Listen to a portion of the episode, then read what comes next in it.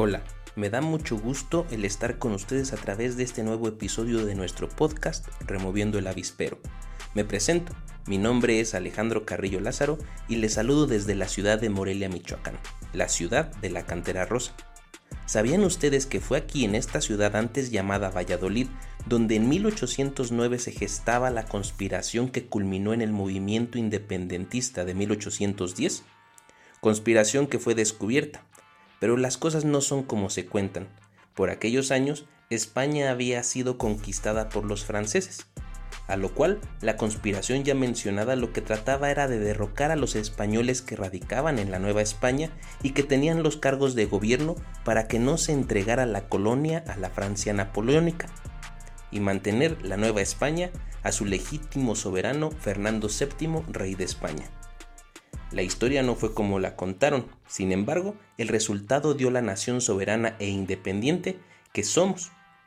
¿Quién diría que la lucha que inició a favor de un rey terminaría con una independencia total de esa misma soberanía? En este quinto episodio de Removiendo el Avispero hablaremos de la democracia, aquella que por su etimología, es decir, el origen de la palabra, se define como el poder del pueblo, palabra que es usada hoy de una forma tan común entre los gobernantes, como un talismán que deslumbra a los ciudadanos. Y es que la han catalogado en un ámbito moral donde el concepto se llena de bondades. Sin embargo, creo que estas palabras las usan nuestros elegantes políticos y candidatos de la forma en la que José Rubén Romero plasma que Pito Pérez le dijo al padre Pureco. Ahí está el chiste, padre, que no le entiendan para que piensen que usted es un sabio. Bueno, pues de la democracia hablaremos después del memorioso de la semana.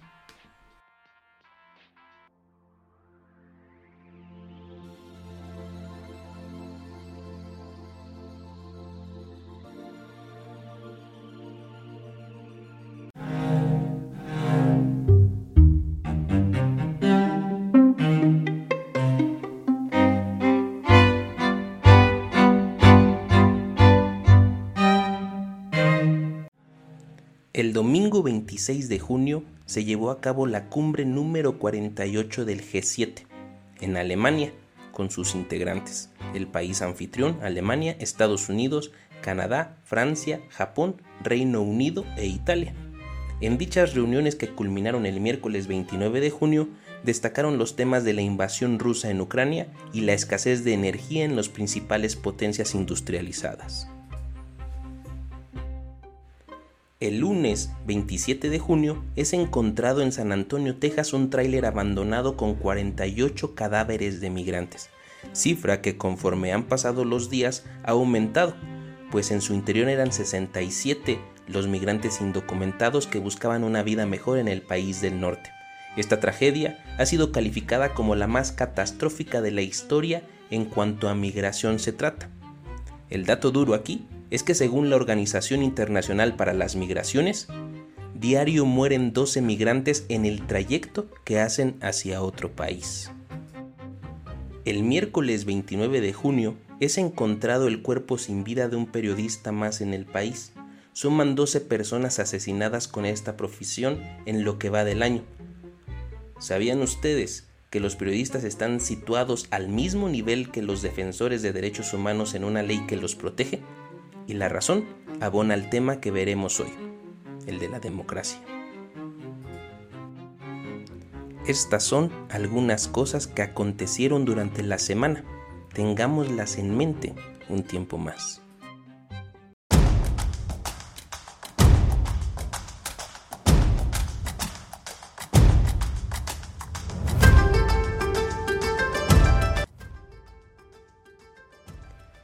Como lo dijimos al inicio de este quinto episodio, la democracia es una palabra sumamente utilizada por políticos, candidatos o líderes de opinión.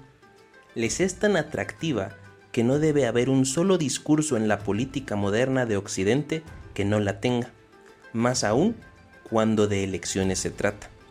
La democracia en su definición más simple es el poder del pueblo y ha permitido a lo largo de 2500 años situarse como el sistema político que otorga legitimidad y garantiza la libertad del individuo. Aquí creo que es necesario aclarar algo muy sencillo, pero a la vez muy confundido. La democracia no es una modalidad para la elección de gobernantes. La democracia es un sistema político, tal cual como lo son las monarquías o las aristocracias antiguas. La diferencia estriba en el número de personas que con razonamiento público toman las decisiones. En una monarquía, el rey tiene toda una formación y un número importante de virtudes para tomar decisiones sin que éstas pasen por escrutinio alguno. La aristocracia se constituye con un grupo reducido de sabios y profesionales que deciden lo que consideran correcto para su población.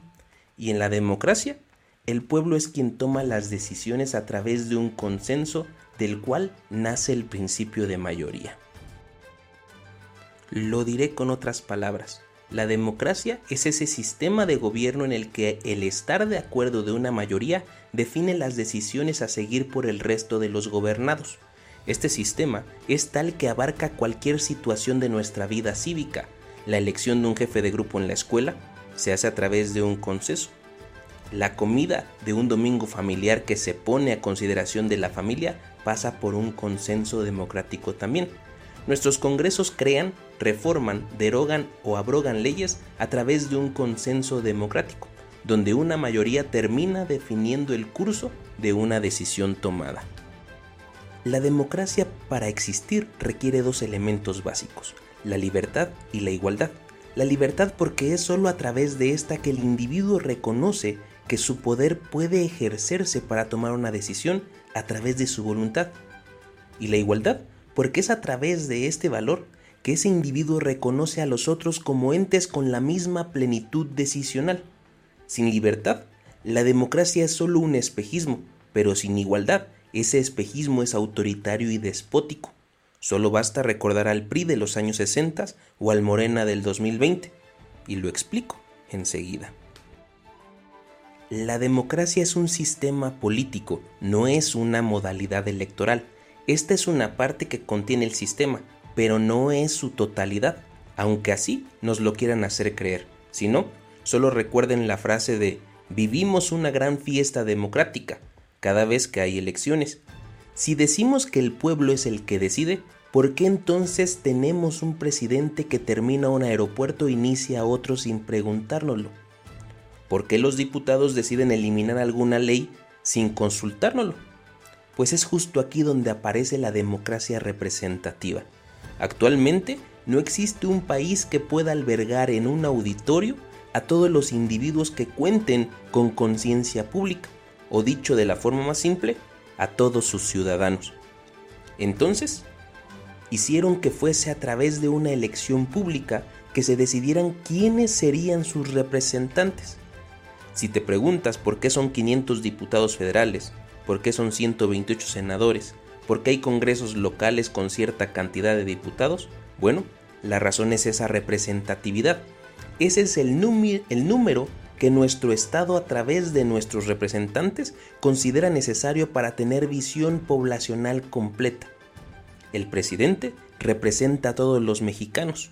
Los 500 diputados representan a todos los mexicanos.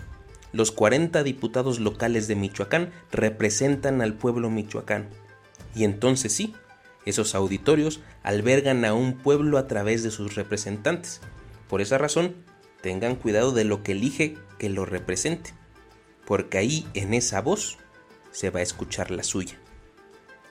Últimamente hemos escuchado que el pueblo le dio el respaldo al presidente Andrés Manuel, y la respuesta es que no la mayoría de un pueblo le dio la confianza para representar al Estado mexicano. El presidente atenta contra el sistema democrático en el momento en que segmenta a los detractores de su gobierno, porque elimina de tajo la igualdad y dice que solo son pueblos los que lo apoyan, los otros no. Y recordemos los valores que mencionamos al principio. Se ocupa libertad e igualdad. El ejemplo pasa en Michoacán también Hace unos días, al igual que con Andrés Manuel, acá se celebró lo que llamaron el Bedoya Fest, que es la fiesta en la que se conmemora que hace un año el pueblo de Michoacán votó por una transformación. Y están haciendo lo mismo. Eso no es verdad. En Michoacán la mayoría de un pueblo votó por el candidato de Morena, pero ese no es el pueblo completo. Si eso se atreven a decir, en ese momento anulan, a los que piensan diferente. Y eso es atentar contra la democracia. En pocas palabras, la democracia tiene que ser respetuosa de todos los pensamientos, de las mujeres y hombres libres que son iguales ante la ley. Si no es respetuosa de esto, se convierte en una dictadura de una mayoría sobre las minorías completamente anuladas. Lo mismo pasa con el PRI. El presidente Alejandro Moreno dice que el pueblo priista lo respaldó para ser el líder del tricolor. La situación es la misma y hay que tener cuidado. Si tu definición de pueblo está caracterizada por quienes están contigo, los resultados suelen ser demasiado desastrosos. A Hitler lo apoyaba el pueblo alemán. Él hablaba de un pueblo también. Hay muchas cosas que podemos hablar al respecto de lo que la democracia es. A los gobernantes, el primer día que toman protesta hay una frase que les hace saber que están bajo el escrutinio de un pueblo. El presidente dice, protesto guardar y hacer guardar la constitución política de los Estados Unidos mexicanos y las leyes que de ella emanen. Ahí está el Estado de Derecho. Y desempeñar leal y patrióticamente el cargo de presidente de la República que el pueblo me ha conferido. El pueblo completo mirando en todo por el bien y prosperidad de la Unión, y si así no lo hiciere, que la nación me lo demande. El cargo que el pueblo le ha conferido a través de una elección, donde un consenso mayoritario le nombra presidente de México, de los mexicanos, conservadores, fifís, a favor o en contra, no importa, tiene que mirar por todo el bien y prosperidad de la Unión. Lo mismo a los gobernadores que están ahorita, no son gobernadores de ninguna transformación y lo digo porque cada rato hacen desplegados donde viene que los gobernadores de la cuarta transformación dicen esto, no, no son gobernadores de la cuarta transformación. Son gobernadores de estados, donde un pueblo les confiere responsabilidades. Son electos como representantes no pueden llegar y hacer lo que quieran, representan a una totalidad con todas sus diferencias. Rousseau dice que en un pueblo de dioses, si existiera, se gobernaría democráticamente. Todos serían iguales. Pero un gobierno tan perfecto no es para los hombres. Y mientras existe inseguridad, desigualdad, mientras las instituciones sean atacadas, incluso porque las, por los que las utilizan, a Rousseau le estaríamos dando tanta razón. La democracia tiene muchas preocupaciones. Cuidar que la gente no sea ignorante, si no, un día elegirán al presidente que terminará por ser ignorante o despótico, que es peor. Cuidar que no sea totalitaria, si no, eliminarán de tajo a las minorías. Cuidar que no sea condicionada solo a las elecciones, si no, estará fragmentada. Toda esa es nuestra tarea. Finalmente somos parte de ese pueblo. Y eso hay que seguir exigiéndolo. La próxima vez que escuchemos hablar de democracia, pidamos que sea de verdad. ¿A poco no les asusta que haya presidentes que nos usen como un pueblo para justificar toda la sarta de sandeces? De democracia hay mucho que hablar. Espero por lo pronto haber comenzado con algo que nos ayude a entenderla un poco. En nuestro siguiente episodio hablaremos sobre la reforma electoral propuesta por el presidente de México y que estará generando foros de consulta en el país. Aquí verteremos nuestra opinión. Yo les deseo un excelente fin de semana a ustedes que me hacen el favor de escucharme. Les invito sigan las redes sociales de este podcast, tanto en Facebook como en Twitter. Los perfiles tienen el logo de este podcast que ustedes están escuchando. Ahí encontrarán la columna que escribo semanalmente. En esta ocasión hablamos sobre lo que considero es el secuestro del PRI por un dirigente que no sabe lo que es la democracia. Debería de escuchar este podcast. Me despido por esta ocasión. Mi nombre es Alejandro Carrillo Lázaro y solo les deseo que la pasen muy bien.